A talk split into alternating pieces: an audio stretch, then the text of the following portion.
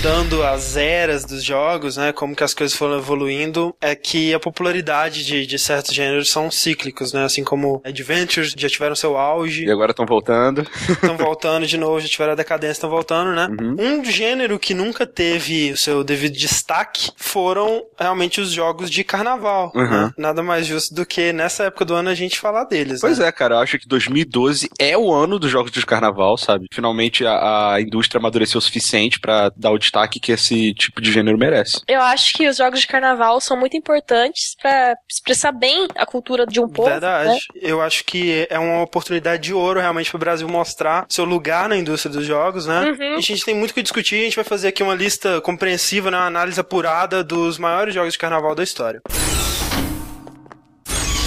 Eu sou o André Campos. Eu sou o Ricardo Dias. Eu sou a Natália Moreno. E esse é o 11 Dash Podcast no Jogabilidade.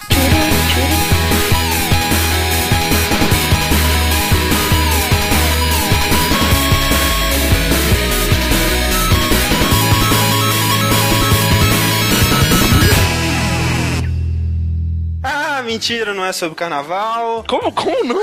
Essa é a minha pauta de cinco páginas aqui. Pariu, velho. Como assim, cara? Vai ser sobre um joguinho que muita gente passou despercebido, chamado Ghost Trick. Um jogo que ele já tem mais de dois anos, né? Se você for pegar do release original dele no Japão. E em 2011, né, ele até ganhou o prêmio da GameSpot de o melhor jogo que ninguém jogou, né? Sim, cara, se a gente tivesse esse prêmio no jogabilidade, também seria esse jogo, cara. Pois é, porque realmente é um jogo que merece mais destaque do que ele já tem, né? Então a gente vai discutir, né, como que ele nos cativou tanto e recomendar, né? Mas antes do nosso podcast, da nossa discussão sobre Ghost Trick, vamos para a nossa leitura de meios e recados sobre o cast número 10 sobre Will Wright, não é verdade? Décimo cast cache, importante pro jogabilidade. Pois é, uma dezena, né? Uhum. E o primeiro cache sobre uma personalidade é verdade. na indústria de games. E sobre esse podcast, eu tô sabendo que a Nath jogou bastante Syncopter. Pode confirmar umas suspeitas do Rick sobre Syncopter? Sim, Rick, é... o joguinho que você via seu pai jogando quando você era criança, que tinha um helicóptero e um balde, uhum. era exatamente um helicóptero e um Olha balde. Aí. O único item que você começa, pelo menos na demo que eu joguei, é um balde. Inclusive, você pode pegar pessoas feridas com um balde e jogar no meio do mar. É bem engraçado. Ah, provavelmente meu pai jogou a demo, cara, porque naquela época ah, ele tá. comprava o CD Expert toda semana. Ah, eu também crer. fazia isso. Vamos lá pro primeiro e-mail. Olá, meu nome é Renan Gomes, tenho 23 anos, sou analista de TI e empreendedor na empresa de games Forja, de Santo André, São Paulo. O podcast foi muito bom e para alguém como eu que quer entrar nesse mercado, foi muito importante para conhecer melhor sobre o trabalho deste gênio. Com Sin City, Will Wright introduziu o conceito de que os jogos eletrônicos podem ser brinquedos. Esses jogos, por si só, não fazem muita coisa. Muito fica a cargo da imaginação do manipulador. Como, por exemplo, cito a experiência do Rick em The Sims. Primeiro, Rick buscava seguir o padrão proposto pelo jogo. Assim como no Lego, primeiro tentamos formar a figura da caixa. Depois trapaceamos, entre aspas, tentando obter todas as coisas possíveis, montando nossas próprias coisas e finalmente começamos a nos divertir com a destruição. Hoje, ao jogar Minecraft, vejo muito disso e que na verdade esse conceito de jogo-brinquedo foi um precedente aberto pelo Will, provavelmente. Exatamente. A gente não falou com essas palavras, né? Mas quando a gente comentou lá sobre como o Sincere é um jogo de reação, né? Exato. É basicamente esse conceito, né? O jogo que. Depende do manipulador, por assim dizer. Exato. É, e é engraçado esse paralelo com Lego e brinquedo, assim, porque realmente é exatamente assim que eu me sinto quando eu jogo um jogo desse. Ah, e, e, o próprio Wright, né? Esse lance de construir modelos de Lego mesmo, é, foi o que motivou ele a fazer isso tudo. É, bem legal. Agora é meio do Wagner Brito. Olá, Dashers, tudo bem? Primeiro queria parabenizar por essa edição. É bem legal ouvir como vocês conseguem conversar sobre jogos de videogame sem suar pedantes ou querendo vomitar um conhecimento que não possuem. Obrigado. Sou professor de geografia na rede pública de ensino e uma vez tentei utilizar o SimCity em aula para mostrar aos alunos algumas dinâmicas de cidade, planejamento e outros assuntos relacionados ao meio urbano. Infelizmente, não pude fazer isso, pois precisaria pedir uma autorização para a Secretaria Estadual de Educação para permitir a instalação e uso do jogo no laboratório de informática. É complicado mesmo trabalhar com, com o governo. Né? É. O legal desses jogos é que eles são capazes de serem educativos, mas como a proposta inicial não é essa, eles não são chatos. Abraços e continuem assim. É bem legal que isso aí é até um, outra coisa que o Extra Credits, que a gente faz referência aqui direto, fala que é o Tangential Learning, aprendizado tangencial, por assim dizer, onde você desperta o interesse uhum. na, na, pessoa que tá jogando sem que ela perceba e sozinha ela vai procurar mais Exato. sobre o assunto, né? Então, pra fechar aqui, tem um comentário do Felipe, só Felipe, não sei de onde. Ele diz: Eu lembro de uma coisa engraçada em SimCity 2000. Eu, criança, lia lá, Traffic Jam, e pensava, porra, esses traficantes estão ferrando minha cidade.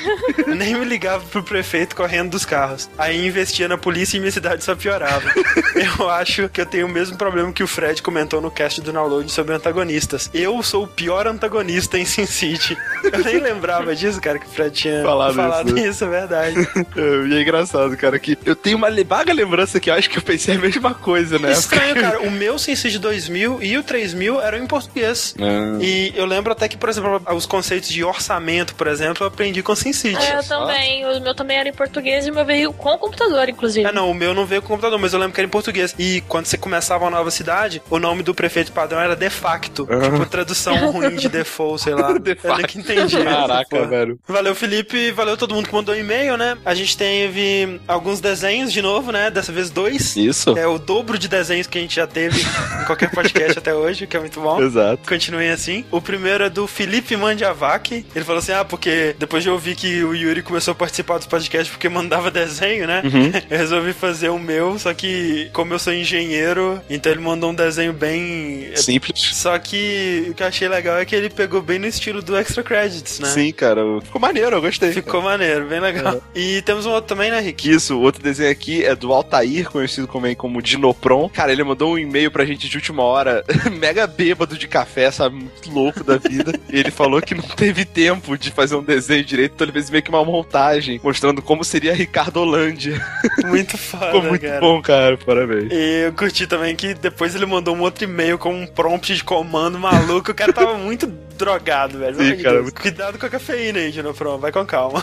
Mais algumas coisas aqui antes da gente partir pro podcast. Eu e o Rick participamos do God Mode Drops, que saiu semana passada, na verdade. A gente falou sobre alguns jogos que a gente tem jogado, né? Eu falei lá um pouco sobre El Shaddai, sobre Catherine. O Rick falou de Bind of Isaac, né? De Dota 2. Uh. Faz jogos nas drogas. Jogos drogas, exatamente. E também, né, lembre-se sempre, se vocês quiserem, né, ficar atualizados com as novidades do jogabilidade do Dash, sigam a gente no Twitter, arroba jogabilidade, e no Facebook, facebook.com barra jogabilidade. E outro detalhe, André, Dead Space 2, no momento dessa gravação, ele não é o podcast com menor comentários. Ele está junto com o Basham, então nós temos dois podcasts com menos comentários. Olha aí, cara. Está melhorando. Muito orgulho. Então, vamos lá, esse podcast ele vai ter um bloco final de spoilers, né, de Ghost Trick. Mas até lá. É, vale lembrar que até o mês passado o Ghost Trick era um jogo somente pro Nintendo DS, né, pelo menos aqui no ocidente. Isso. Mas o começo desse mês, né, fevereiro de 2012, foi lançado para as plataformas iOS, né, para iPhone, para iPod Touch, para iPad. Então, assim, se você tem acesso a essas plataformas, a Capcom fez a parada direitinho, né, velho? Ela disponibilizou os três primeiros capítulos de graça, uhum. que já te dá aí uma boa uma hora, uma hora e meia de jogo, né? E se você quiser mais, você pode comprar por pacote ou pagar 10 dólares para pegar o jogo inteiro, né? Isso. Já no direitinho, cara. Capcom tá de parabéns. Parece até que é outra equipe, que não é a equipe Porra, Street Fighter. É, tem, tipo, tem outra pessoal do Capcom fazendo essas paradas. A galera reclama que 10 dólares é muito, né? Que a maioria dos jogos é 99 centavos ou 2 dólares. Mas ao mesmo tempo, o Ghost Trick ele tem muito mais conteúdo, muito mais é, production value, né? Uhum. Valor de produção agregado, Isso. do que a grande esmagadora maioria dos jogos que você vai encontrar lá. Então vale demais a Cara, pensa que você tá comprando um jogo de DS por 10 dólares. Pois é. Pois é. É isso que você tem que pensar.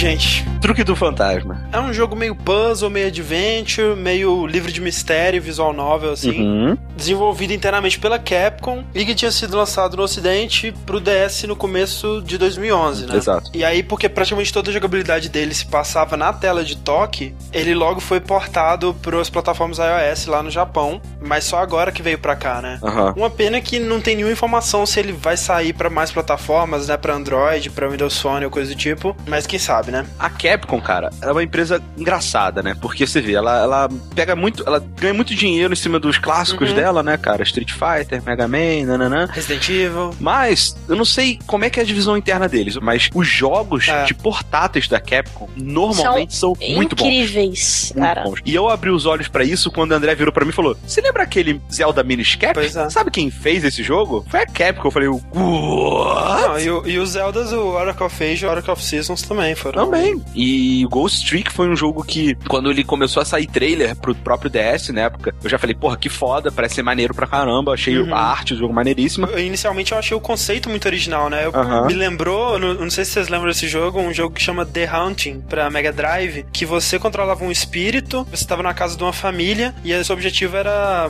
expulsar, né? Aquele famoso filme de Casa Mal Assombrada, só que ao invés de você estar tá junto com a família, você era o fantasma. Você tava a casa. E eu achei que ia ser mais ou menos nessa pegada, né? Mas é Entendi. bem mais complexo. Sim, é bem mais complexo. E no final, como era pra DS, eu não tinha um DS, então uhum. eu meio que deixei o jogo de lado. Falei, ah, cara, eu não vou comprar um portátil só pra isso. Uhum. O André tem DS, mas tinha, sei lá. Tinha. tinha. Foi o último jogo que eu joguei antes do meu DS desaparecer. Olha só. Então eu falei, ah, cara, deixa pra lá, um dia eu jogo, sei lá. E quando saiu pra iOS, eu falei, porra, foda pra caralho, vou, vou pegar. E joguei e é foda pra caralho. eu tenho DS, mas ele tava meio que abandonado, porque, coitado, ele. É o FAT, né? É o FAT, ele não consegue ficar ligado sem estar tá na tomada mais. Tá velhinho. na, na cama, né? Ligado é, no estado assim. terminal, deixa ele dormindo ali. Se tirar da bateria é eutanásia. É, exatamente. Mas aí então o que acontece é o seguinte: o, o Ghost Trick começa com um narrador falando com o jogador, né? Com uma pessoa sob a mira de uma arma, de, uma, de um assassino, uma menina, e um cadáver no meio, né? E você descobre que aquele cadáver é o protagonista. Exato, que é a primeira coisa que ele fala. E é engraçado que, apesar de você estar pensando, poxa, que jogo tenso, né? Mas se você olhar, uhum. o cadáver ele tá deitado numa forma tão bizarra. Cômica, é, ele tá né? com a bunda pra cima. Quebra totalmente, sabe? Você já Sim. pega meio que o tom do jogo ali. E a premissa do jogo é que você tem que descobrir primeiro quem é você. Você não tem memória. Como você morreu, né? Quem te matou. E nesse processo, né, desvendar um grande mistério que envolve praticamente todos os personagens do jogo de alguma forma, né? Sim. E você também vai ajudar e salvar essas pessoas que você encontra no caminho. Você, apesar de ser um fantasma, você é informado uhum. por um outro fantasma que tá por ali. Isso. Que você tem poder de possuir certos objetos. E quando você possui esses objetos, você pode aplicar um pouquinho de força neles. E essa força que você aplica faz os objetos, sei lá, se movimentarem. É, como se cada objeto tivesse uma habilidade, né? Digamos assim. Isso. Uma caixa abre, uma Isso. bola rola, essas coisas. Ele tem um, um pouquinho daquele visual novel, né? Ele, ele tem muito diálogo, muito texto, mas a parte da jogabilidade dele mesmo é basicamente esses puzzles de você tentando ou ir de um lugar para o outro, manipular esse ambiente, né? Ou tentando salvar alguém, impedir que alguém morra, né? Uma coisa interessante é que ele se passa mais ou menos em tempo real, né? Toda a história do jogo ela dura uma noite, porque em teoria quando amanhecer você vai partir para outro mundo, né? Deixar de ser fantasma. Sim. O que a gente percebe de cara e vê, né, essa quantidade de diálogo grande, vê essa parada meio cômica, né? Esse tom do jogo de levar coisas sérias ao lado da comédia, né? Esse mistério de cara, assim. É que tem muitas coisas familiares entre Ghost Trick com a série Attorney, né? Com a série do Phoenix Wright. Sim. Que, aliás, é uma série que, André, nós temos que fazer um cast sobre. Com certeza. Eu adoro essa série, de verdade, acho foda. Pra quem não conhece, né? A série Attorney ou Gyokuten Saiban é uma série de jogos que começou no Game Boy Advance, foi pro DS, tá indo pro 3DS, é extremamente popular no Japão, né? Sim. E é basicamente um livro de mistério interativo, né? Com alguns puzzles, mas muito mais texto mesmo, né? Onde o protagonista é um advogado, né? Isso. E essas semelhanças, tanto no estilo gráfico quanto no texto, no, no, uhum. no forma do diálogo. O, o, o, jeito que o texto é apresentado, né? Com aqueles efeitos sonoros pra isso. amplificar as frases é impactantes, foda. assim, né? Uma coisa que é muito comum é justamente isso que o André falou. É um jogo que não tem dublagem. Exato. O texto, ele vai passando, vai fazer aquele barulho, não sei o quê. Só que, às vezes, quando tem uma, uma frase de espanto, a música vai junto, bah, começa a ficar mais alta. Então, assim, isso. ele consegue, apesar de não ter dublagem, transmitir muito bem a sensação das pessoas e tal. É Exato. Como o Phoenix Wright ele tem bem menos animação que o Ghost Trick, ele faz isso bem mais, né? Ele usa Sim. o tom do barulhinho para indicar se a pessoa tem voz mais grossa ou mais fina, a velocidade, né? O ritmo do texto, mas o Ghost Trick também faz, né? Ele tem tamanhos de texto diferentes para indicar a intensidade da fala, uhum. o ritmo do texto também indica muita coisa, é muito legal. Sim. E aí basta Sim. você dar uma pesquisada sobre que grupo da Capcom desenvolveu o Ghost Trick para você saber que isso não é uma coincidência, né? Porque é a mesma equipe da série Ace Attorney e o diretor criador do conceito original dos dois jogos é o mesmo cara, né? É o Shutakumi. É. É, assim, eu quero muito fazer um podcast desde a época do download, eu quero muito fazer um podcast sobre Phoenix Wright, mas eu tenho um caso uhum. de amor e ódio, assim, com, com, esse jogo. Eu também. Porque... Eu não, eu só gosto. Eu só gosto. porque, assim, jogos japoneses, acho que a gente já falou isso algumas vezes aqui, atualmente você tem que relevar algumas coisas, né, pra você apreciar eles. E... Você tem que entrar no mindset. Né, Exato. Né, tipo, assim. é, você tem que estar tá preparado pro que, que aquele jogo vai ser. E o Phoenix Wright, ele comete sempre os mesmos erros ou as mesmas escolhas, né? Às vezes não são erros, mas é de maneira tão previsível, com tanta propriedade nesses erros, que eles acabam se tornando parte do charme do Phoenix Wright. Uhum. Eu sei que ele vai segurar na minha mão demais, vai explicar a mesma coisa até o meu olho sangrar de tanto ver aquela parada sendo explicada. É estranho, porque a temática é meio adulta. Se for para pensar, é, são assassinatos, né? E eles, eles tentam te explicar de uma maneira tão infantil que às vezes cansativo, sabe? Não, e, e outro problema, né, cara? Por que, que eles estão explicando de maneira tão infantil pra asiáticos, né, cara? Afinal de contas, eles são. né? é, é, outra cultura, né, cara? Acho que, assim, pelo próprio fato da popularidade tão grande de jogos que são é, visual novels, né? Que são basicamente uhum. só texto lá. Os japoneses, eles meio que já esperam isso, né? Esse tutorial bem detalhado, né? E tudo mais. Eu sei também que o, os jogos do Phoenix Wright, eles só vão deixar eu fazer as coisas no ritmo que ele predeterminou, ao ponto de que, às vezes, eu você tem que se colocar assim, o que que o desenvolvedor faria nesse momento? Tem um, uma evidência que poderia ser apresentada naquela hora, mas aquela hora não é a hora apropriada ainda, né? Eles têm que guardar aquela evidência pro final para ser dramático, né? Faz parte do charme, sabe? Eu acho que, por bem ou por mal, acabou sendo uma das características mais marcantes da série. E é uma das coisas que mais me remete a Phoenix Wright quando eu tô jogando Ghost Trick, porque ele comete boa parte desses mesmos erros, né? Só que em quantidade muito menor. É, eu acho muito menos cansativo o tutorial do Ghost Trick, muito menos cansativo do que os do Phoenix Wright. E sabe por que eu acho isso? No Phoenix Wright, o Wright, né, o personagem principal, ele me parece muito idiota. Sim, eu acho que eu ele se sei. faz imbecil até pra. Hum. Ah, vou me colocar no lugar dele. Eu sou um leigo, não sei porra Sim, nenhuma. Pra ser uma orelha, né, digamos assim. Exatamente. É. No Ghost Trick, o Cecil, que é o personagem principal, o louro, de óculos escuros e tal, ele não é idiota. Se você parar pra pensar, Exato. as pessoas explicam para ele, ele pega de primeira, ou então ele responde com uma pergunta tipo, ah, então quer dizer que se eu fizer isso, é isso. No começo do jogo, quando os fantasmas acordam, assim, quando você retorna à sua consciência, você percebe que você é um fantasma, que você tá morto, você tem tipo uma amnésia inicial, você não lembra direito quem você é. é, exato. É. Isso é uma das regras do mundo, né, que eles contam. Tipo assim, quando os fantasmas acordam, eles têm amnésia. Isso é, isso é fato. Alguns né? duram mais tempo, outros duram menos, exato. mas normalmente eles estão inconscientes, têm um pouco de amnésia e depois vão lembrando das coisas. É, e assim, a amnésia do Cecil, ela é gigantesca, né? Ele isso. passa a noite inteira sem lembrar da maioria das coisas e tudo mais. E desde o início eu pensei, poxa, sabe, Phoenix Wright de novo, porra, esse Deus Ex Machina reverso, né, da amnésia, né? Sempre usar a amnésia como uma muleta, né, pra história. Porque uhum. se não fosse a amnésia em Ghost Trick, não teria jogo, né, cara? Não teria problema nenhum. Se o Cecil soubesse quem ele é, se o Cecil soubesse o que aconteceu, Sim. eles resolveriam o problema, assim, muito rápido. Funcionou muito bem no Ghost Trick. É muito bem explicado, eu achei. Uhum. Uhum. É porque, assim, a, a, amnésia no Ghost Trick, diferente do Deus Ex Machina que você fala, que no final das tragédias gregas o Deus intervinha e acabava e dava ponto final na história, no Ghost Trick é uma regra, né? É uma parte da lógica do mundo que o, o, a história se passa. Mas mesmo assim, também tem aquele lance que acontece no Phoenix Wright o tempo inteiro, que é ou uma testemunha que você encontra, ou alguém que teria informação para resolver todos os seus problemas. E, tipo, você conversa com a pessoa, a pessoa se faz de imbecil, que não te conta a parada que ela sabe. Aham. Às vezes, se traz uma testemunha que vai testemunhar, tipo assim. É, a seu favor. E, e, ela não te conta as paradas que ela sabe. Sim, ela sim. vai contar na hora do tribunal. E isso acontece num nível menor em Ghost Ghost Trick, né? Pessoas que poderiam te ajudar, Isso. mas não te ajudam porque pro fluxo da história é mais dramático se você souber disso depois. Pois né? é, né? E mesmo assim, acaba sendo razoavelmente justificado até no final do jogo, eu acho. André, você falaria tudo que você sabe pra um fantasma? Tipo, né? Eu não sei, Cara, cara. depende, cara. Se for um fantasma que acabou de salvar minha vida, eu falaria. É, né? E a Aline, ela não fala, cara. Mesmo Sim, depois mas que a você salva. Aline, a Aline, eu acho que ela não fala porque ela é idiota. Ela é idiota Sim. nível Phoenix Wright, assim. É, exato, Mas- ela é o Felix Wright do jogo, né? Mas aquele personagem que veste rosa que a gente encontra mais pra frente, ele tem motivos pra não te falar as coisas que ele Isso, sabe. exatamente. Ele tem motivos.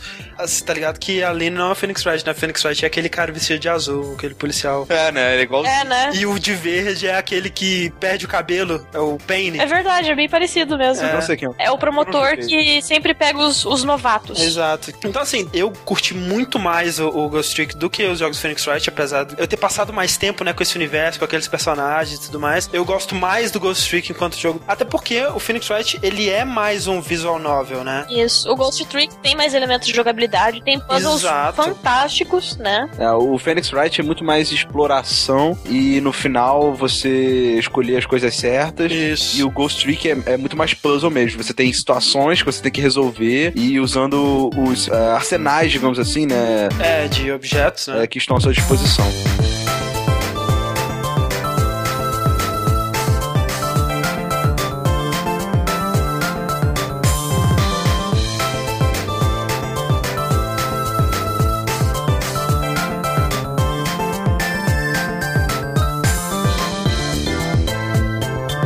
É, então, depois que o Cecil ele é apresentado pra esses é, poderes de interação e tal, ele presencia que a Aline, né, que é aquela menina de Isso. cabelo vermelho do início do jogo, ela tá realmente, como o André falou, sendo ameaçada por um cara azul e. Com uma shotgun de ouro, Uma aparentemente. shotgun de ouro, exato. E ela não sabe por quê, o cara de azul aparentemente não sabe por quê. Realmente, ele tá só seguindo ordens, né? Ele é só um. Puppet. Um pau mandado, exatamente. Outra coisa interessante, né? O nome desse cara é Jigo. Isso. E o nome do outro assassino é Tengo. Tengo. Vem de Jigoku e Tengoku, que é céu e inferno Ah, em tá. japonês. Eu sei que fosse do Django e Tango, sei lá. mas- anyway, ele tenta matar a Aline e você, manipulando os objetos, você consegue impedir a morte dela algumas vezes. Exato. Até que chega um momento que ela morre. Você impede a morte dela acho que duas vezes e ele consegue atirar nela. É, até porque eu, chega uma hora que o Cícero ele fala, poxa, mas eu não posso simplesmente manipular o meu próprio corpo, né? E, Uhum. e fazer alguma coisa. Aí você tenta manipular o seu próprio corpo e não acontece nada, né? Exato. Isso. E aí você descobre o seu terceiro poder. O Ray, né, que é aquela lâmpada, aquele outro Isso. fantasma que te dá as instruções, ele te explica que você pode ir no corpo de alguém que morreu na mesma noite, né, alguém... Recentemente, é. E voltar quatro minutos antes da morte dessa pessoa, pra tentar impedir que ela morra. Exato. Uma coisa legal também que o Ray te fala, a sua motivação pra salvar essa garota, Isso. é que ela provavelmente sabe quem você é. E esse Ray é extremamente misterioso nesse começo, né? Ele tem poderes, ele é um fantasma como você, ele sabe dos poderes, né? Ele sabe. Da sua capacidade. Só que ele não te conta mais que isso. Isso é uma parada que me deixou puto no começo. Sim. Tipo, ah, Felix Wright, que Aham. porra. Mas isso também é uma coisa que é bem explicada, né? Então, assim, resumindo seus poderes, né? O que você vai ter de jogabilidade ali. Além de poder voltar 4 minutos antes da morte de cadáveres recentes, você tem duas habilidades primárias, que é o Ghost e o Trick. Que tem uns botões no canto da tela, né? No Ghost você pode mudar entre o mundo dos vivos, onde o tempo corre normalmente, e o mundo fantasma, né? Onde o tempo para e você pode ver núcleos de objetos que você pode possuir. É, objetos específicos, né? Sem muita lógica ou razão, não são todos, Não exato. sabe por quê, É. mas... Mas assim, pra você entender bem, quando você entra nesse mundo fantasma, é como se você estivesse vendo assim, digamos assim, num raio-x. Exato. E alguns objetos possuem um núcleo, uma bolinha, onde você pode pular de um pra outro, dependendo da distância dele. Você tem Isso. tipo um range, você tem uma cordinha que vai até certo Que é ponto. mais ou menos a pode- distância de um braço do Cícero, digamos assim, né? Exato. Esses são os desafios do jogo, né? Como chegar até onde você quer. Exato, descobrir caminhos. E aí, pra isso, você tem que manipular os objetos com o trick, né? Que você só pode manipular enquanto você tá no mundo dos vivos, né? Onde o tempo passa. Essa é a sua única maneira de interagir com o mundo, tirando conversar com pessoas que você já salvou da morte. Uhum. E por último, mas não menos importante, você também pode viajar pelas linhas telefônicas, né? Esse é outro poder que o Ray que te explica que você tem. Por exemplo, se alguém tá telefonando e você possui o telefone, você primeiro consegue escutar o que, que eles estão falando, e segundo, você consegue o telefone daquele lugar, né? E é assim que você viaja de um lugar pro outro. Uhum. Isso eu acho foda demais, cara. Eu adoro quando a pessoa cria um universo, né, que é cheio dessas regrinhas, assim, né? Isso. Quando as coisas mágicas ou sobrenaturais, elas funcionam com uma certa lógica, assim. E é interessante também que muitas dessas regras são baseadas em superstições de fantasma, né, japoneses. Por exemplo, você volta quatro minutos porque quatro é o número da morte no Japão, né? É, o Shi. Shi, né, que é, tem a mesma pronúncia que morte, né? E o lance do telefone, por exemplo, né, você vê que o japonês ele tem essas superstições com o telefone, né? Tanto que eles atendem falando moshi moshi porque moshi moshi é uma frase que um demônio lá que gosta de se passar pelas pessoas não conseguiria dizer. Então você atender falando moshi moshi é, é você tá provando que você não é esse demônio, né? Nossa, gente. Meu Deus. Então ter essa relação entre espíritos e, e linha telefônica faz um pouco de sentido na cultura japonesa. Uhum. E outra coisa que eu acho muito legal é que viagem no tempo é sempre um, um problema, né, na maioria dos jogos. E no, no Ghost Trick eles lidam com ela de uma maneira inteligente, né? Porque 99% dos casos, eles só alteram coisas que ainda não tiveram consequência, né? Ou seja, Exatamente. você chega lá assim que aquela morte aconteceu, né? Isso. Você alterar aquilo lá, não deu tempo das consequências daquele evento criarem, né, um efeito borboleta Pontos, ainda. exato. Uhum. Agora, vamos falar sério, vamos falar do estilo visual de Ghost Trick. Que é foda. Meu É. Deus. O estilo Na- visual e a animação. Isso. Tá de parabéns, cara. A primeira coisa que eu comentei, eu tava conferência com o André quando eu tava jogando pela primeira vez. Sim. Eu, meu Deus, a animação desse jogo vai ser inteira assim. Ele falou, é, todo desse jeito. Eu, Nossa, tô impressionado. E, e agora, quando eu joguei no DS, que a tela é de uma resolução menorzinha, eu não conseguia desvendar que técnica que eles tinham usado pra fazer animação. Vocês sabem qual que é? Eu acho que foi bruxaria. Porque, cara, no começo eu pensei que fosse. No comecinho, né? Eu achei que fosse animação 2D. Eu, não, não é possível, sabe? Eles teriam que ter passado milhões de dólares pra fazer cada frame, né? Sim. Animado direitinho. é, é muito frame. É, é muito fluido, né? As muito animações, fluido, os personagens giram, eles fazem coisas e tal. Dançam. Exato. E depois eu comecei a pensar que fosse algo vetorial, tipo Another World, tipo flashback e tal. Mas também não, porque é muito complexo, né? Os personagens eles têm um 3D, né? Eles não são Uhum. uma parada chapada. E aí eu achei que no final era um 3D cel shaded, né? Que eles estavam usando ali modelinhos de personagem. Mas não é nenhum desses, né, cara? Eles fazem a técnica do Donkey Kong. Olha Sério? só. Que eles renderizam primeiro, tiram um screenshot e põem no jogo. Olha. Ficou perfeito. Perfeito, né? É um jogo realmente lindo mesmo. Podia ser rotoscopia, Porra. né? Isso é foda. É, isso é outra coisa, né? Tipo assim, os personagens eles têm animação extremamente fluida e nada é captura de movimento, né? Aham. Tudo feito à mão. Exato, exato. E, por exemplo, eu tava jogando normal e no início do jogo você não nota, assim, você vê que a arte do jogo é muito legal, é muito original, sabe? Exato, né? Que não é o estilo mangá padrão que você esperaria, né? Ela é mais estilizada, mais geométrica, né? Muito foda. Exato. Os personagens são muito característicos, né, digamos assim. O Shutakumi deu bastante importância às silhuetas dos personagens, né? Isso. Sim. Como é no Team Fortress 2, por exemplo, que a gente já falou. Que, por exemplo, você bate o olho na sombra, você sabe que personagem que é. Exato, exatamente, você não tem dúvida, né? E assim, cores muito vibrantes também, né? Isso. Porque, ao contrário do Phoenix Wright, que os personagens sempre apareciam em close, no DS é uma telinha pequena, né? E você ia ver aqueles personagenzinhos andando pelo cenário, então você tinha que reconhecer, né? Isso gera cabelos muito fodas também, né, cara? Sim. Todo mundo tem um cabelo maluco. Tem aquela mulher que tem um cabelo que são pétalas de flor, assim. Sim, é muito legal. Eu, eu achei ela a personagem mais Phoenix Wright de todos. Ela é bem Phoenix Wright mesmo. Quando ela fica nervosa, inclusive o cabelo dela. Desabrocha. Ela desabrocha. é muito engraçado. É, mas no início, assim, a animação em si, você vê que é muito fluida, mas até então. Normal, né? É, normal, sabe? Muito bem feita. Até o momento que aparece um personagem chamado Inspetor Cabanela.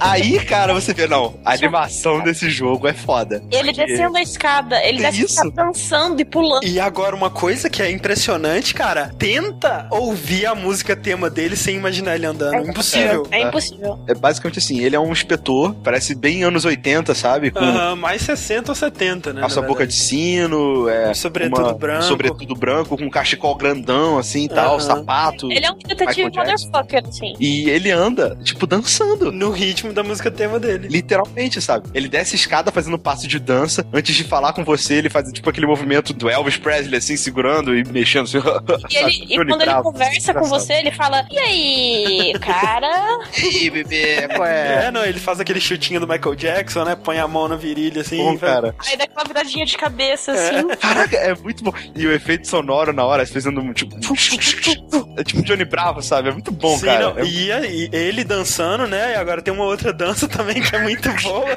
que é vergonha alheia do interno. Que é muito foda. Na parte da arte do jogo, né? Uma coisa interessante é que tem muito tema de teatro, né? Uma das primeiras coisas que você vê, o foco dos personagens sendo mostrado com aqueles spotlights, né? Aquelas luzes de teatro, assim. Objetos importantes e tudo. Exato. Outra coisa também, os cenários, né? Eles são bem 2D, eles são bem chapados, assim, né? Só tem o fundo, geralmente, né? Isso, mas é bem detalhado também. É bem detalhado, mas, por exemplo, assim, se você tivesse a oportunidade de virar a câmera, podia ser muito bem só recortes, né? Como se fosse um palco de teatro mesmo, né? Um Paper Mario. Exato. E outra coisa, você nunca vê o espaço entre um lugar e outro, né? Eles são sempre já no lugar de destino, né? São cenários, né? Digamos assim. Como cenários de teatro, né? Tem muito essa temática que é, que é bem interessante. Outra coisa legal, o jogo ele se passa meio que num universo próprio, né? Ele não se passa em nenhum país específico, né? Exato. Eles não usam texto em nenhum idioma nos cenários, assim. Eles não fazem menção em nenhum país também. É, quando eles vão se referir, eles sempre falam, ah, é esse país, né? Exatamente. país. E a única coisa que você sabe de referência de um país ou outro é que as pessoas de outro país são azuis. Azuis. são os Muffs. Eles põem elementos de vários países, por exemplo, o, ministro da Justiça lá, ele parece ser alguma parada europeia, né? Ele é... Sim, e os soldados são bem britânicos, assim, tem aquele chapéuzão, né? é. E ao mesmo tempo, por exemplo, tem cadeira elétrica, né? Que é, e o estilo da prisão é bem prisão americana, né? Uhum. Mas assim, não sei porquê, o outro país das pessoas azuis sempre me veio na cabeça Rússia. Rússia. É um país bem mais tecnológico, né? Eles são É. bem militarizados. Eles usam a tecnologia Espiões, sabe? Estranha. E basicamente o que acontece? Você salva a Lini. É, a primeira vez que a Aline morre, ela tá completamente inconsciente. O espírito dela, né? É, você salva e ela foge dali. Uma parada que me interessa bastante desses jogos japoneses é ver que eles tratam a morte de uma maneira tão menos tabu que no ocidente, né, velho? Sim, cara. Um jogo ocidental com essa mesma classificação, com esse estilo visual, né? Você jamais veria um assassino apontando um sniper pra um cachorro, ou um cachorro sendo atropelado, tá ligado? Sim, sim. Tem esse lance da Aline, né? Que ela morre tantas vezes, mas tantas vezes, que depois de um tempo você encontra, ah, você morreu de novo, né? Beleza. É, não, depois, Ela fala assim- sempre que você. Ah, eu tenho que ir pro lugar que a Aline tá. Eu, ah, com certeza ela tá morta. Como será que ela morreu dessa vez? Exato, esse que já passa seu mistério, Eu né? acho que ela morreu seis vezes no jogo inteiro. Caraca. Seis ou sete. É. Ela é bem legal, ela é bem burra mesmo, mas é aquele tipo de personagem, né? Ele é de um- bom coração, né? Exatamente. É o Goku. Notou a referência, né? O Goku que foi revivido pelas feras de dragão um milhão de É engraçado que o Shitakumi, ele fez os, os dois protagonistas, né? Digamos assim, o Cecil e a Lene. Só que, o que surpreendeu bastante ele é que esses dois não são nem de longe os personagens mais populares do jogo, né? Não. Pois é. Porque tá tudo indo muito bem, né? Você acha que você tá preparado porque aquele jogo vai te oferecer? Quando de repente chega a porcaria de um cachorrinho chamado Missile.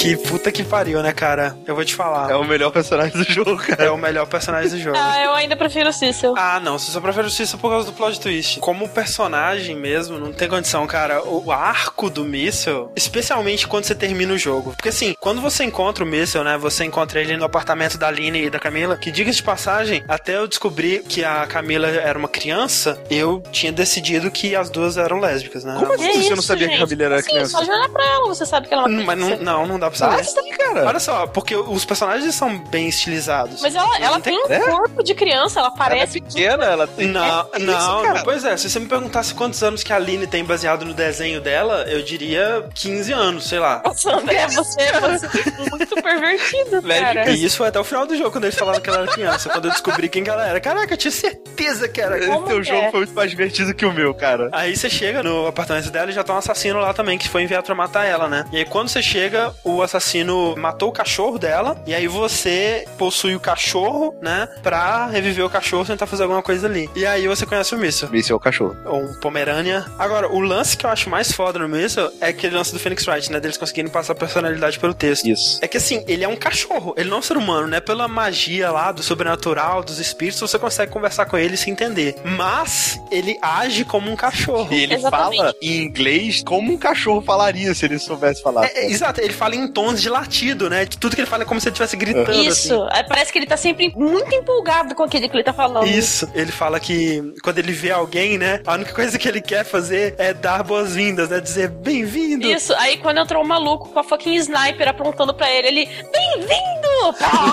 que ele não consegue, sabe? Tipo assim, ele fica tão feliz quando ele vê alguém que ele não consegue fazer nada. É um cachorro de guarda inútil, né? Sim. Você salva ele porque tem uma vizinha, a vizinha, a mulher do cabelo de pétala, ela tava brigando muito com ele porque ele tava latindo. Isso. Aí você faz ele perseguir um rato, ele embaixo do sofá, e a Camila, que é a menina que tá no apartamento, ela vai para debaixo do sofá para calar a boca dele, porque senão a mulher vai derrubar a parede, sabe? E aí quando o assassino chega lá, ele não vê ninguém, né? Porque ela agarra no cachorro e fica quietinha ali até ele ir embora. Isso, uhum. é legal que não é só você raciocinar e saber o que, que você tem que fazer na ordem certa, na hora certa, né? Mas tem muito uma, uma parada de timing também, né? Tem. Né? Nessa hora você vê o enfeite de Natal que tá rodando no teto, né? Aí você possui ele, aí você faz ele rodar mais rápido, aí quando ele roda mais rápido, o diâmetro da rotação dele chega mais longe, né? Aí você para o tempo quando ele estiver mais longe possível para você conseguir encostar em outro objeto, né? Então Exato. tem muita coisa desse tipo, assim. Duas coisas que me assustaram no início do jogo, mas depois eu vi que não, não tinha necessidade. Um é que eu tinha só quatro minutos, entre aspas, pra resolver. Isso. Eu falei, porra, o jogo inteiro, puzzles com tempo para resolver, né? sabe? Eu... Que inferno que vai ser. E outro, isso de timing, sabe? Que eu tenho que pausar na hora certa, ir pro lado e depois pausar. Eu achei que ia ser difícil. Mas não, ele vai apresentando isso bem gradativamente, assim. A curva de aprendizagem dele é, é muito é boa. boa. É, é, muito boa. E também esse lance do tempo é mais uma parada pra história, assim, porque uhum. muitas coisas você tem que esperar acontecer, né? Você Exato. tem que esperar um certo personagem fazer alguma coisa. Então é muito pra mostrar que, assim, a passagem do tempo é uma parte do puzzle, não é exatamente Exato. pra te dar um limite. Por exemplo, eu, eu vou pra um cacetete de um. Olha só, eu vou pro cacetete de um policial, eu tenho que esperar ele andar até certo ponto para poder pausar o jogo e, e ir pra outro objeto. Exato. Tem um puzzle bem pro final que tem um cara correndo que é muito baseado em, em time, né? Uhum. Foi um dos que eu mais agarrei até, vocês lembram desse? Eu também. Ah, sei, Sim. sei. A maior parte das vezes que eu agarrei em Ghost Trick é porque eu não vi um objeto que eu podia interagir, porque nem todos os objetos têm habilidades, né? Às vezes você passa por um que você não Sim. vê. É porque no iPhone é mais difícil saber se o objeto tem habilidade Isso. ou não. Você tem que prestar atenção no cantinho da tela, ele fala se tem habilidade. No DS, mostra um objeto gigante na tela de cima. Ah, isso é uma camisa e ela tem habilidade de andar pelo varal. Sim, é uma habilidade muito ótima pra uma camisa, né? claro. Essa parte da camisa, cara, é no restaurante, É no é? restaurante, na cozinha. Né? Chicken Kitchen. E aquele cozinheiro, eu vou te falar, primeiro... É, primeiro ele canta. Segundo, ele tem molho debaixo do chapéu. Sim, é muito legal. É, é, que acho que é tipo um vinho, na verdade, que você joga. É, né? sei lá. É, terceiro, ele faz frango assado na frigideira. é, velho, é, porra. Você fica muito bom, cara. Dá fome aquela parada. Caraca, é muito Inception, velho. Agora que eu tô pensando, eu pedi frango assado quando eu tava jogando esse jogo pra comer. Caraca, olha aí. A gente podia falar também da parte sonora, né? Tem a, a digamos assim, duas partes, né? Tem a parte de efeitos sonoros, que é muito bom, uhum. né? Que dá toda essa vida pros textos. O que, o que é o míssil sem aquele latido dele? Exato, não é nada, sabe? E é sempre o latido e depois começa a música tema dele. E a trilha sonora, né, do jogo, a OST do jogo, é muito boa também. Pra mim, a melhor trilha é, é a música tema tema do jogo, porque começa a música assim, né, uma batida diferente e tal, aí daqui a pouco começa tum, tum, uma virada assim.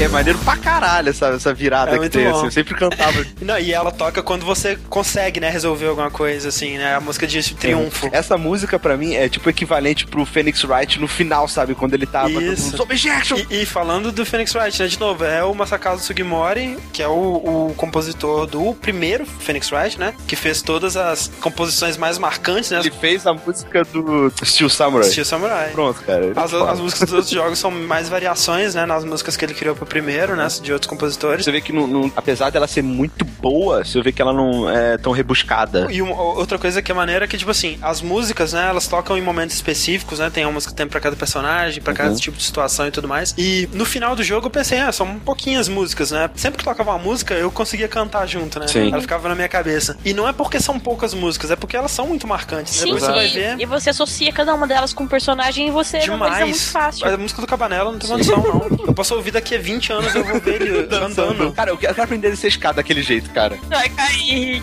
Eu vou cair, mas vai ser muito foda, sabe?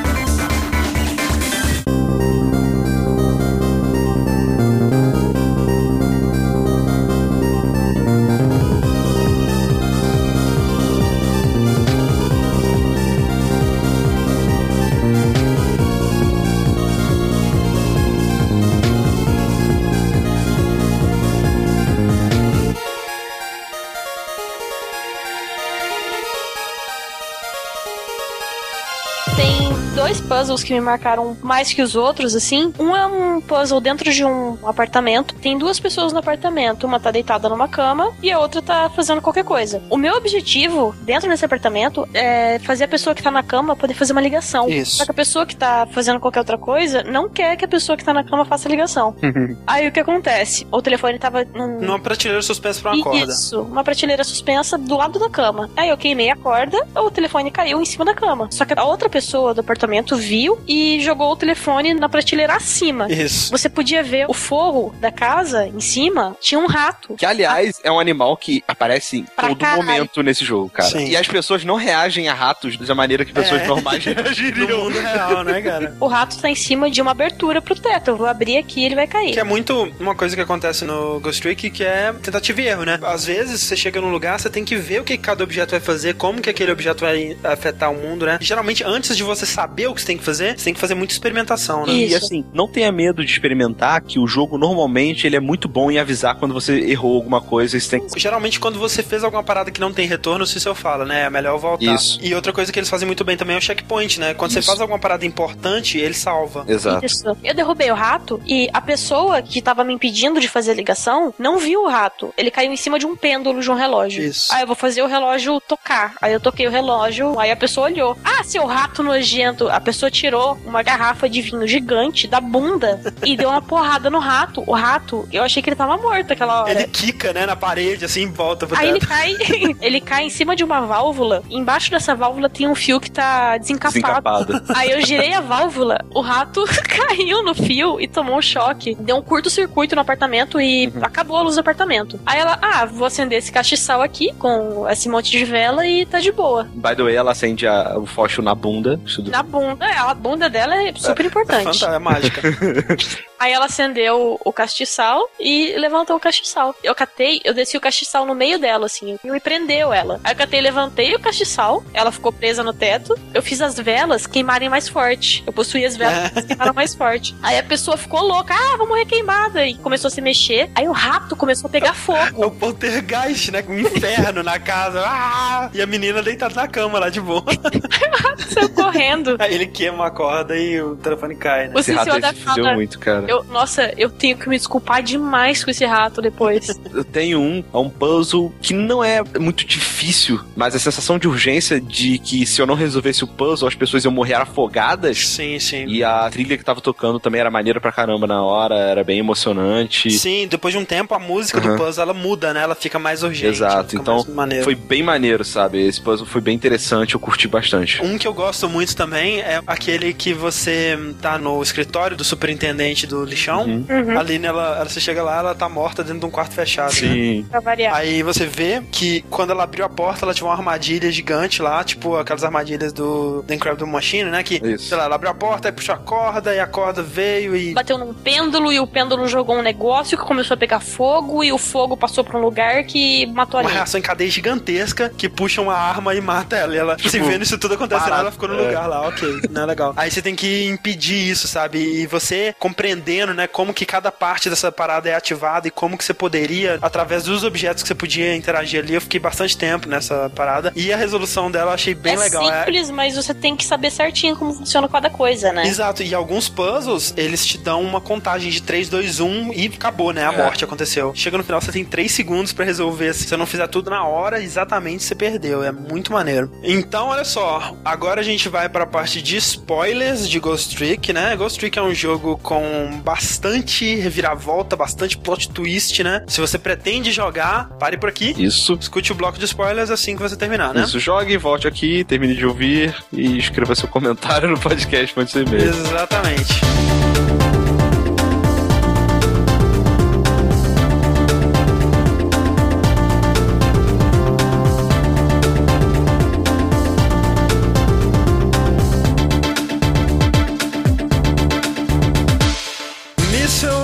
Personagem mais foda desse jogo. Sim. Isso, assim, a Nath não concorda com a gente, mas ela está errada, né? Fazer pois o quê, é, poxa?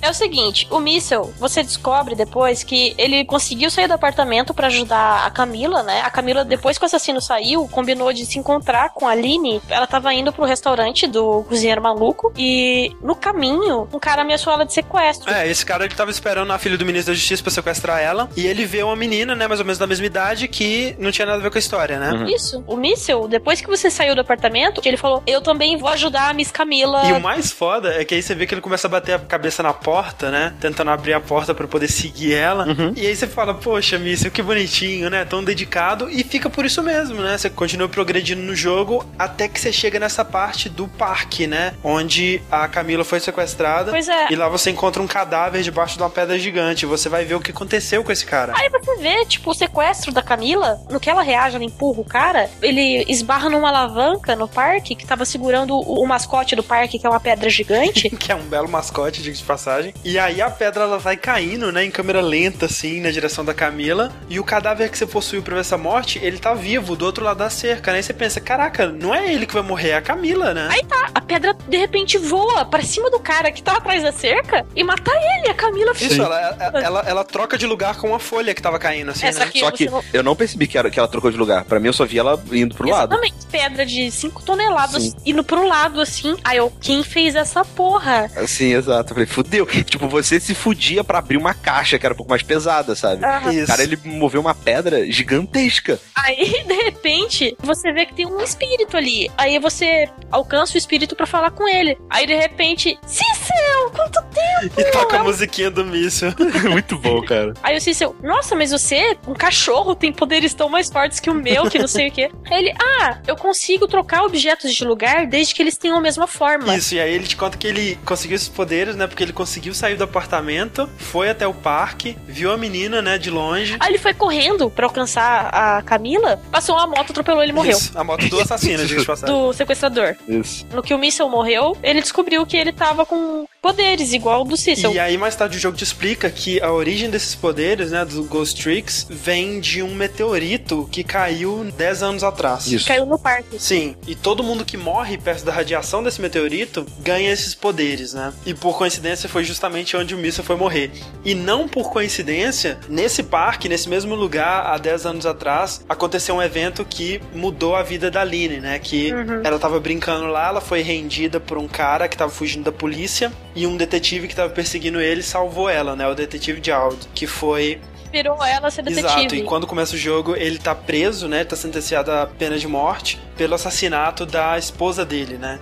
E todo o objetivo da Lily é provar a inocência dele. E é por isso que ela vai encontrar o cara loiro de terno vermelho no lixão, que você pensa que é o Cícero, né? Que você pensa que é o protagonista, mas você começa a desconfiar que não, quando você vê que ele ainda tá vivo, né? Isso. E tá prestes a atirar no Inspetor Cabanela. Inclusive, esse é o puzzle que eu mais acho maneiro. Sim, é o que eu tive mais dificuldade. Depois que você descobre esse poder do míssil, ele começa a andar Isso. com você e você é, adere mais um level de complexidade nos seus puzzles. Você pode trocar entre controlar o Cecil e controlar o, o míssil, e um com poder ainda de interagir e outro com poder de trocar com outro objeto. Isso. Quando você chega nessa parte, conversando com o espírito do Cabanela, conversando com o espírito do cientista e do míssil, você descobre que a única chance de salvar ele é trocar a bala que o cara tá tirando nele no meio do ar com alguma coisa. Isso eu achei genial, Sim, cara. Isso é bom. bom pra caramba. E você começa a procurar a forma de você fazer isso. No final das contas, você vai trocar a bala com um chapéu de. Um gorro de, de lã. Um gorro, um gorro de lã, né? Um gorro de inverno. Porque o lance é que o míssil só consegue trocar objetos por objeto da mesma forma, né? Isso. E um gorro de lã visto de lado, ele tem a mesma forma que uma bala. Na verdade, isso. ele tem a mesma forma que o projétil, a cabeça da bala. Exato, isso. exatamente, a pontinha da bala. E aí tá, é isso que me, me prejudicou nesse puzzle. Por quê? Porque quando o gorro caía no chão, ele ficava no formato da bala inteira. E isso. normalmente em jogos de videogames, desenhos animados, eles não fazem essa distinção. Então, quando eu vi isso, eu falei, ah, beleza, é isso aqui que eu tenho que trocar. Depois eu fui descobrir que, na verdade, eu tinha que trocar antes de derrubar o gorro no chão, porque aí ele tinha isso. a forma do projeto certinho. E na direção que o projeto estava indo, isso era importante também. Ou seja, eu falei assim, porra, subestimei o jogo, sabe? Uhum. Ele, eu achei que ele fosse idiota, mas não, ele Detalhe, fez a parada mais certa. Nessa hora do jogo, que você vê que tem um cara com o seu cadáver, entre aspas, né, tentando atirar atirar no cabanela, você não pode, de jeito nenhum, deixar ele ver que você tá ali. Não, esse cara é o manipulador, né, que eles chamam. Que a polícia e o cabanela e o cientista, eles estavam investigando esse cara, né? Eles estavam investigando a ação de uma força que estivesse possuindo pessoas e obrigando essas pessoas a fazerem coisas que as pessoas não queriam. Elas, isso. Inclusive tem uma prisão especial para casos, né, de assassinatos ou de crimes com suspeita de possessão, né? Uhum. Que é onde o detetive tá preso. Esse detetive que tá preso, ele é o pai da Camila. Isso. Em teoria, ele matou a mãe da Camila na frente dela quando ela era criança. Isso. E você vai descobrir que ela morreu numa armadilha exatamente como a do puzzle que eu falei, né? Que é a pessoa abre a porta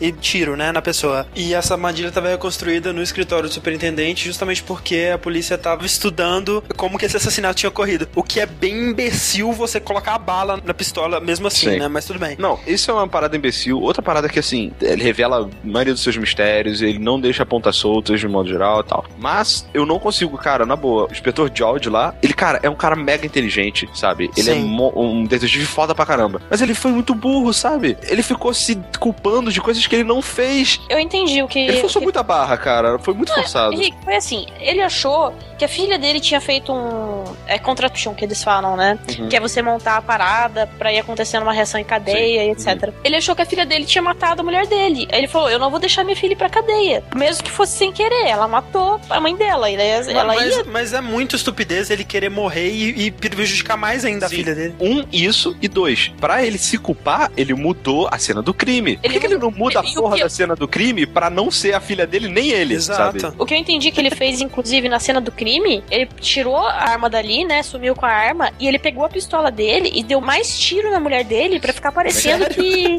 Sério? Oh, sim, eu entendi isso é isso que ele dá a entender, cara. É isso que ele dá a entender. Eu mudei a cena do crime e usei a minha arma para fazer parecer que fui eu que atirei nela. E fiz algumas outras coisas que eu não vou entrar em detalhe aqui para Exato. fazer a cena ficar mais Caralho, realista. Eu, eu... Na frente da Camila, provavelmente, né? Ah, vai na casa do leite. Ótimo, né, velho? Parabéns. Depois que você descobre que, na verdade, era o esse cara loiro que você achava que era você. Isso, você descobre que ele não é você, mas você ainda não sabe quem é você, né? Isso. Esse cara que fez a, a mãe da Camila morrer. Aí você vai e vai tentar falar pro ministro da Justiça, porque ele é aparentemente a única pessoa que pode impedir a execução. Isso. Quando você chega no escritório do ministro da Justiça, é o puzzle que eu, eu fiquei sem ar. Eu, eu, eu fiquei. Foi o puzzle que eu mais fiquei chocada do jogo inteiro. E foi a única morte cara. que me deixou chocada de verdade, cara. Mas foi mesmo. Realmente eu concordo com a Nath, cara. Esse cara, a filha dele, teoricamente, tinha sido sequestrada, né? E ele começa a ficar desesperado, porque a mulher dele, ele liga, liga pra ela, ela não atende o telefone para falar que a filha dele tá bem. E como o mundo é um ovo, a mulher dele é a vizinha da Camila, a mulher das pétalas do cabelo. Isso. Aí o que acontece? Ele começa a passar mal. Ele tem problema no coração, tem um remédio lá em cima da mesa. Isso. Começa a ter ataque do coração, ele. Ah, remédio! Aí ele vai tentar alcançar o remédio e ele tá tão tremendo que quando ele vai pegar o remédio, o remédio voa longe. Isso. Ele olha para um jarro d'água assim do outro lado da mesa, ele.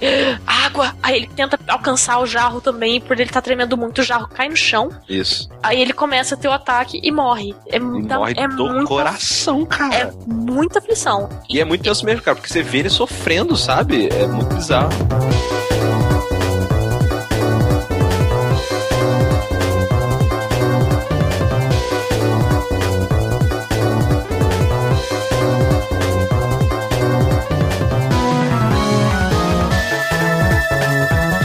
Coisa que você descobre, né, sobre esse cara, o loiro, o Barney Stinson de Tupete, é que foi ele que pegou a Aline de refém quando ela era criança, né? E que o Dialdi matou ele, né, naquele dia no parque. Or did he? Ele não matou. Não, exatamente, esse é o lance. O Dialdi achou que tinha matado ele, uhum. e aí, e você vê isso nas gravações da polícia, no dia que começa, né, a história do jogo, esse cara tinha chamado a Aline pra encontrar com ela no lixão, né? E aí você vê a Aline puxando a arma e atirando nele, né? Dando dois tiros, um erra e o outro mata ele ali, né? E na gravação você também vê que o corpo dele é derrubado lá para baixo por um gato, né? Um gato preto que sai de trás assim e vai embora. No começo, eu achei que esse gato, ele fosse tipo um agente do destino, assim, que consertava as coisas, né? Quando eu vi a gravação do Junkyard pela primeira vez, né? Que você tá com o Cabanela e com o chefe de polícia, eu comecei a desconfiar do que era o gato. Sério. Eu não, eu, eu, eu achei que ele fosse tipo um, um, agente do destino, sabe? Porque, né, em, em, teoria, o gato ele tava consertando, né, a linha do tempo, uhum. digamos assim. Porque o corpo teria que ficar lá embaixo, né? Isso. né? Mas não aconteceu nada pro corpo estar tá lá embaixo. Caraca, André, você foi muito mais viajado, velho. Porra, eu achei isso. Sempre... Caraca, o gato vai, vai sempre aparecer e consertar a parada. O gato é tipo Deus, assim. Ah. O gato é a lâmpada também, né? Óbvio. Ele que tá ensinando o Cícero a fazer as paradas e tudo mais. Eu cheguei e pensei assim: ah, um gato, legal.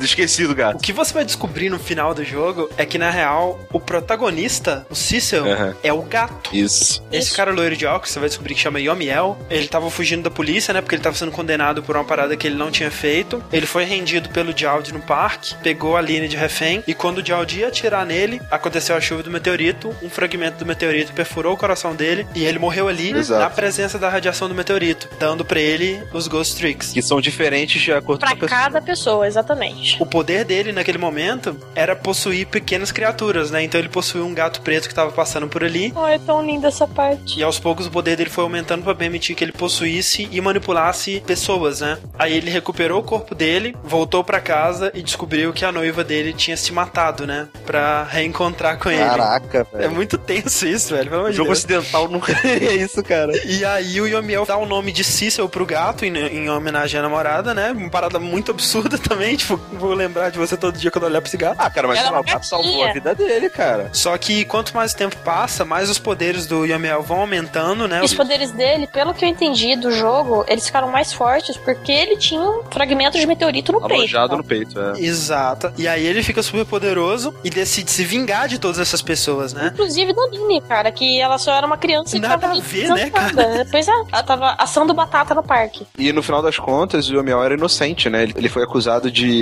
Isso. roubar informações do, do sistema do de governo. segurança do governo e na real não foi ele, né? Ele era o líder lá e ele não, não tinha feito. E as pessoas azuis são as pessoas do outro país que tem a super tecnologia e elas querem o poder do meteorito, né? Porque eles pesquisaram sobre e eles querem aquele poder para eles, porque é um fucking super poder. Isso, uhum. e aí o Yamiel ele faz um acordo com eles que se eles ajudarem ele a ter a vingança dele, ele dá o meteorito para eles, né? Uhum. E aí é engraçado que no final, quando tá todo mundo no submarino, né? O Yamiel ele é traído pelos estrangeiros, né? Eles pegam o fragmento e fogem. Uhum. E aí, depois de 10 anos de amargura, a Lynn chora por ele. E aí fica tudo bem, né? Ele volta a ser do bem e ajuda todo é mundo. É que assim, ele ajuda a Lynn a se salvar de um afogamento. Ele conta pro Cecil o que aconteceu. E a Lynn começa a chorar pelo Yomiel. Triste isso que aconteceu com você. Aí ele simplesmente retorna a consciência dele ou algo do tipo tiraram o meteorito do peito dele, talvez isso tenha tido alguma mudança no, no caráter dele também, né? Isso, e ele era um cara amargurado, né? Ah. Depois que você viu que de repente ele percebeu que não tinha necessidade para aquilo, ele não era uma pessoa má. É, não, ele, ele é, né? Ele acabou ficando, porque não. ele é mal pra caralho. Ele matou a mãe da menininha lá,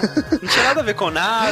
Ah, cara, mas ele é vingativo, né? Destruíram a vida dele, porra. Ele, prenderam ele, a mulher dele se suicidou, sabe? Ele ficou preso no corpo dele sem envelhecer, sem, sei lá, estranho, sabe? Ele ficou meio maluco. É. Tem algumas coisas que eu queria comentar algumas referências que eles fazem através do próprio gráfico, que é, achei muito foda. Eles falam que o Cabanela, é, durante um tempo o pessoal ficou bem suspeito dele, achando que ele tava querendo autopromoção, sabe? É, forjar as coisas, trair as pessoas só para sempre. Exato, que ele só queria saber de, de subir na carreira dele. Subir né? na carreira, de ter um, um score de resolução 100% uhum. e não sei o quê. Isso. Isso se refletia no casaco branco dele, sabe? Isso. Tipo, branco, perfeição, não sei o quê, nananã. O George, por outro lado, tá sempre com uma roupa manchada é. de tinta. É, indicando que, tipo, a história dele, apesar dele ser um, um, detetive foda pra caralho, ela é manchada, ela tem problemas, ela não é perfeita, Isso. né? A partir do momento que ele admite é, os erros dele, e que não são erros, na verdade, que uhum. ele estava é, assumindo a culpa sem necessidade. Ele coloca o casaco. Exato, ele tira a roupa de suja de tinta e bota o casaco, sobretudo verde dele. Do, do Detetive Gum Show. Exatamente, que é o do Detetive Gum Show lá do, do Phoenix Wright, sabe? Exato. E aí fica tudo bem. E no final do jogo, quando o Yomiao ele é preso, ele tá com aquela roupa suja de tinta de novo. Exato. É, é muito foda, foda, cara. Parabéns, velho. Muito foda. Eu não tinha reparado é muito nisso da, da suja de tinta. É muito, bom. bom. E quando tira um meteorito do corpo do Yamiel, você pode entrar no core dele e reviver os quatro minutos passados dele para tentar fazer ele não morrer e mudar o passado para não, não dar aquela merda toda. Isso. Por isso você volta 10 anos. Você volta 10 anos, que é quando ele morreu. Exato. Isso. Né? 4 minutos no passado, 10 anos atrás. Você usa o míssel para trocar algumas coisas de lugar. Você. Esse é foda demais demais, pelo amor de Deus. Né? Você coloca pedra gigante que ia amassar a Camila, ela tá lá. Camila não, Aline. Não, a Camila. Aquela... Ah, não, não, tá, tá, tá, tá. Você coloca ela na trajetória do meteorito que ia acertar o Yomiel. O maneiro desse puzzle é que ele é em várias etapas, né? Isso. Você tem primeiro que trocar a lâmpada lá pela pedra pra bloquear o meteorito. Aí quando você bloqueia, Isso. ela força o poste e cai um Isso, pouquinho. Mas antes disso, o Jald vai tentar atirar no Yomiel. Se ele atirar no Yomiel, o Yomiel vai morrer não vai mudar porra nenhuma. Aí o que acontece? Você troca o projétil da arma do Jald pela batata que a Aline tá passando no parque. Aí a batata bate nele, ele fica preso na fonte. Que, aliás, meteorito... é uma fonte que tem espinhos. É. Aí quando cai o meteorito e o meteorito empurra a pedra, a Aline tá embaixo da pedra e ela vai ser esmagada isso. e vai morrer, sabe? O Yomiel, que também tem Ghost Trick, fala: Ah, deixa que eu resolvo isso. Esse é um furo que o Rick falou. Ele possui o corpo dele no passado e tira a Aline dali e joga ela pra frente. Um, por que, que ele não possuiu a Aline ao invés de possuir o próprio corpo? No começo, né? Quando a Aline ainda tava brincando com a batata. Se tivesse possuído a Aline e tirado ela dali, o Yomiel não teria pegado ela como refém, não teria ficado ali no lugar do meteorito, nada teria acontecido. Tá, mas, é... mas até então, vamos supor que o Yomiel não estava comovido o suficiente para ajudar e ele só foi ajudar no Exato. Aí você muda o futuro, né? Impediu todas as mortes, mudou o passado, passou quatro minutos. Teoricamente, o espírito do Cecil, do Yomiel, de todo mundo que estava lá no passado, automaticamente teletransporta pro presente modificado? Não, eles teletransportam quando eles querem. Eles têm que, eles têm que dar um comando, assim, né? Mas assim, isso é uma mecânica do jogo. Teoricamente, isso. a gente pode imaginar que se passou quatro minutos e você não resolveu o que tinha que resolver, se você é, não voltar, você fica preso para sempre naquela timeline. Não, eu acho que você não consegue mudar simplesmente a, a parada. E se você mudar e depois deixar o tempo fluir, ok. Mas o que, que acontece? Eles, eles voltam pro presente já modificado, então. É isso que eu tô falando. Exatamente. Agora, o, as pessoas, elas mantêm a memória do que aconteceu. Isso. Cara, não tá fechando para mim. Porque aí, beleza, você vai fazer o quê? Você vai ficar vivendo como um espírito para sempre. Porque o seu corpo, você tem lá teu espírito ainda. Você não vai possuir um corpo que já tá com um espírito dentro. Os dois espíritos passam a ser um eles só. Ah, e eles se fundem, digamos assim. isso. assim. Ah, tá, beleza. Então tá o bom. lance é que essa é a única viagem do tempo que é diferente, né? Que afeta realmente as consequências e tal, né? Então, Cria uma outra linha do tempo. Aí o que acontece? O Cícero é adotado pelo Jald, mimimi, mamamumu. O Yomiel vai preso, a mãe da Camila não morre e a vida da Aline acontece mais ou menos da mesma forma. Mas né? enfim, quando você resolve tudo, aquela luminária do começo, ela vai falar com você, ela fala: Ah, estou feliz que você finalmente conseguiu resolver, que não sei o que. Eu vou te mostrar a minha verdadeira forma. E aí, se você ainda não achava que o Míssil era o personagem mais foda do jogo, é agora. A, a luminária é o míssil. O que acontece? Quando a linha do tempo aconteceu pela primeira vez, o Cecil não sabia resolver as paradas, sabe? É, porque não teve ninguém para ensinar para ele, né? A Aline foi lá encontrar o Yomiel, o Yomiel possuiu a Aline, fez ela dar dois tiros. O primeiro tiro acertou a gaiolinha que tava com o Cecil gato, o outro tiro acertou o Yomiel. Como o Cecil morreu na presença do meteorito, ele ganhou os Ghost Tricks, mas ele ainda tava muito confuso ali, né? Ele não sabia o que fazer. Ele ficou possuindo os objetos no lixão a esmo, né? O Yomiel e o assassino eles foram no apartamento da Camila, aí eles mataram Isso. o míssil e a Camila. O que acontece? Quando o míssil morreu, ele tava do lado do Yomiel. A radiação passou pro míssil e ele ganhou os Ghost Tricks dele. Só que o míssil, ele não tem o poder de viajar pela linha telefônica. Isso. Sendo que o míssil ele tem um alcance muito maior do que o Cecil também, né? Pra chegar de objeto em objeto. O míssil, ele foi até o Junkyard, encontrou o gato, né? O... Que tava na luminária. Não importava o que o míssil fazia, ele não conseguia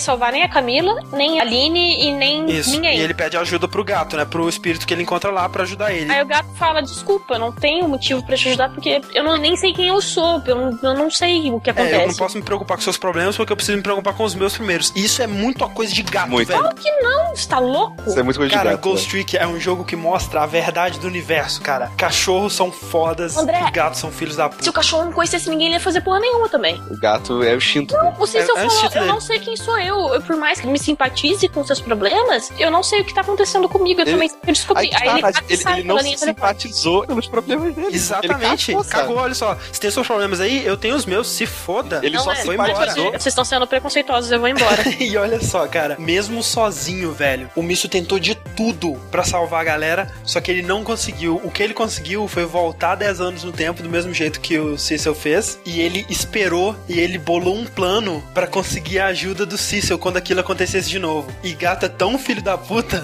que ele só foi conseguir a ajuda dele. Ele, é, Fazendo mind game, cara. Ele fez uma mind game. Falou que se ele não resolvesse aquilo até de manhã, ele ia desaparecer. E fez ele acreditar que aquilo era uma jornada sobre ele, que ele estava envolvido naquilo tudo de alguma forma. Não, ó, a primeira vez que o Cecil vai ajudar a Aline, ele fala: Ah, eu não sou de deixar uma pessoa morrer na minha frente, eu vou ajudar essa menina. Aí ele ajudou ela, ela não foi. Então por que que da primeira vez ele não ajudou ela? Ele tentou ajudar a Rick, mas só que ele não conseguia, porque ele não tinha ninguém pra ensinar ele. Ele, ele tentou ajudar ela da primeira vez, ela tentou correr, aí depois ele não sabia mais o que fazer para ajudar ela, entendeu? Bom, o que importa é que se não fosse o cachorro, todo mundo tinha morrido.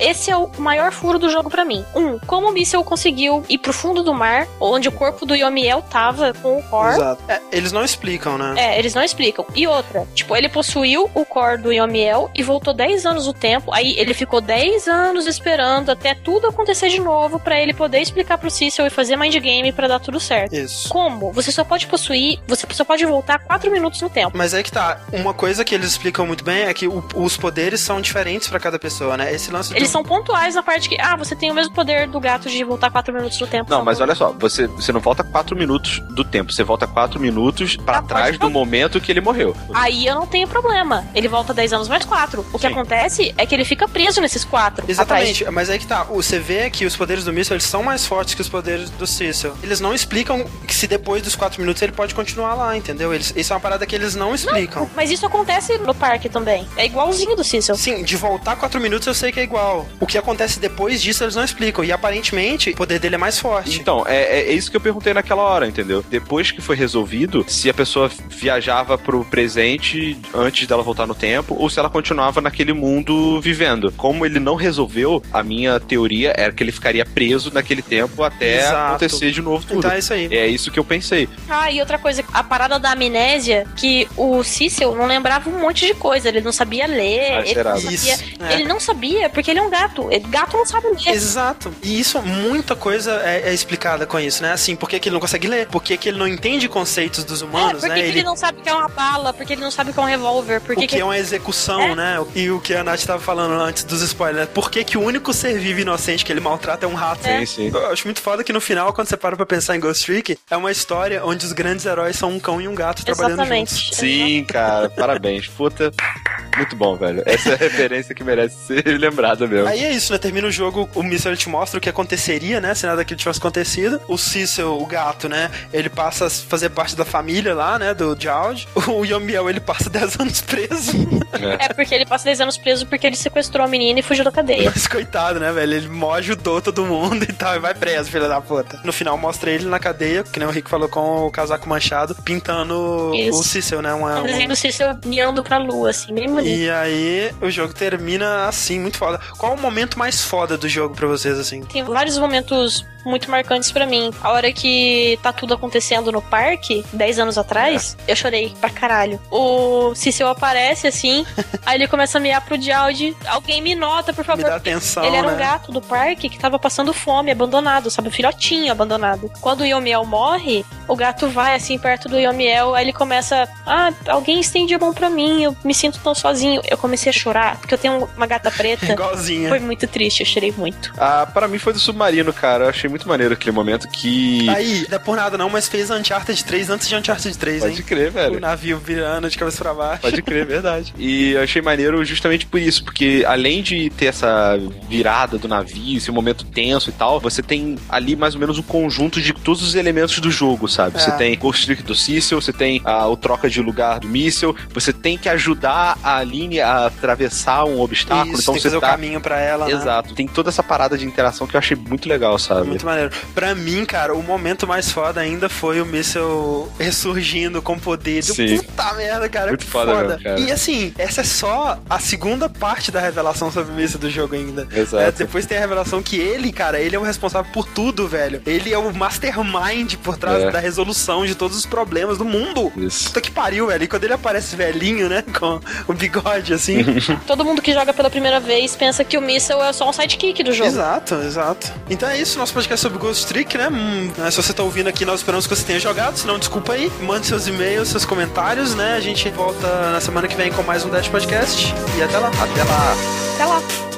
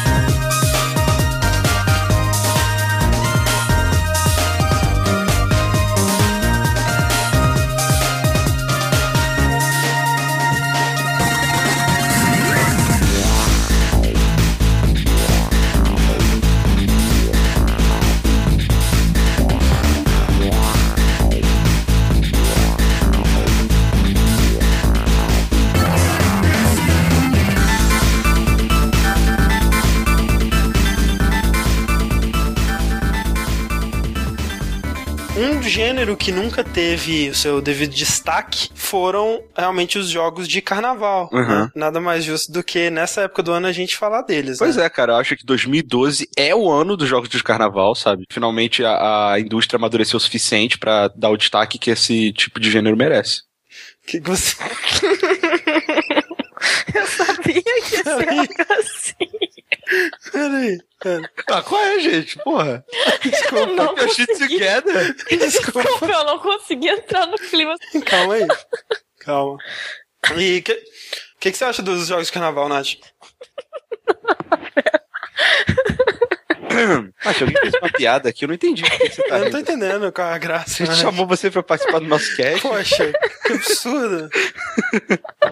Você podia ter me avisado que você ia... Não, mas aí não tem graça.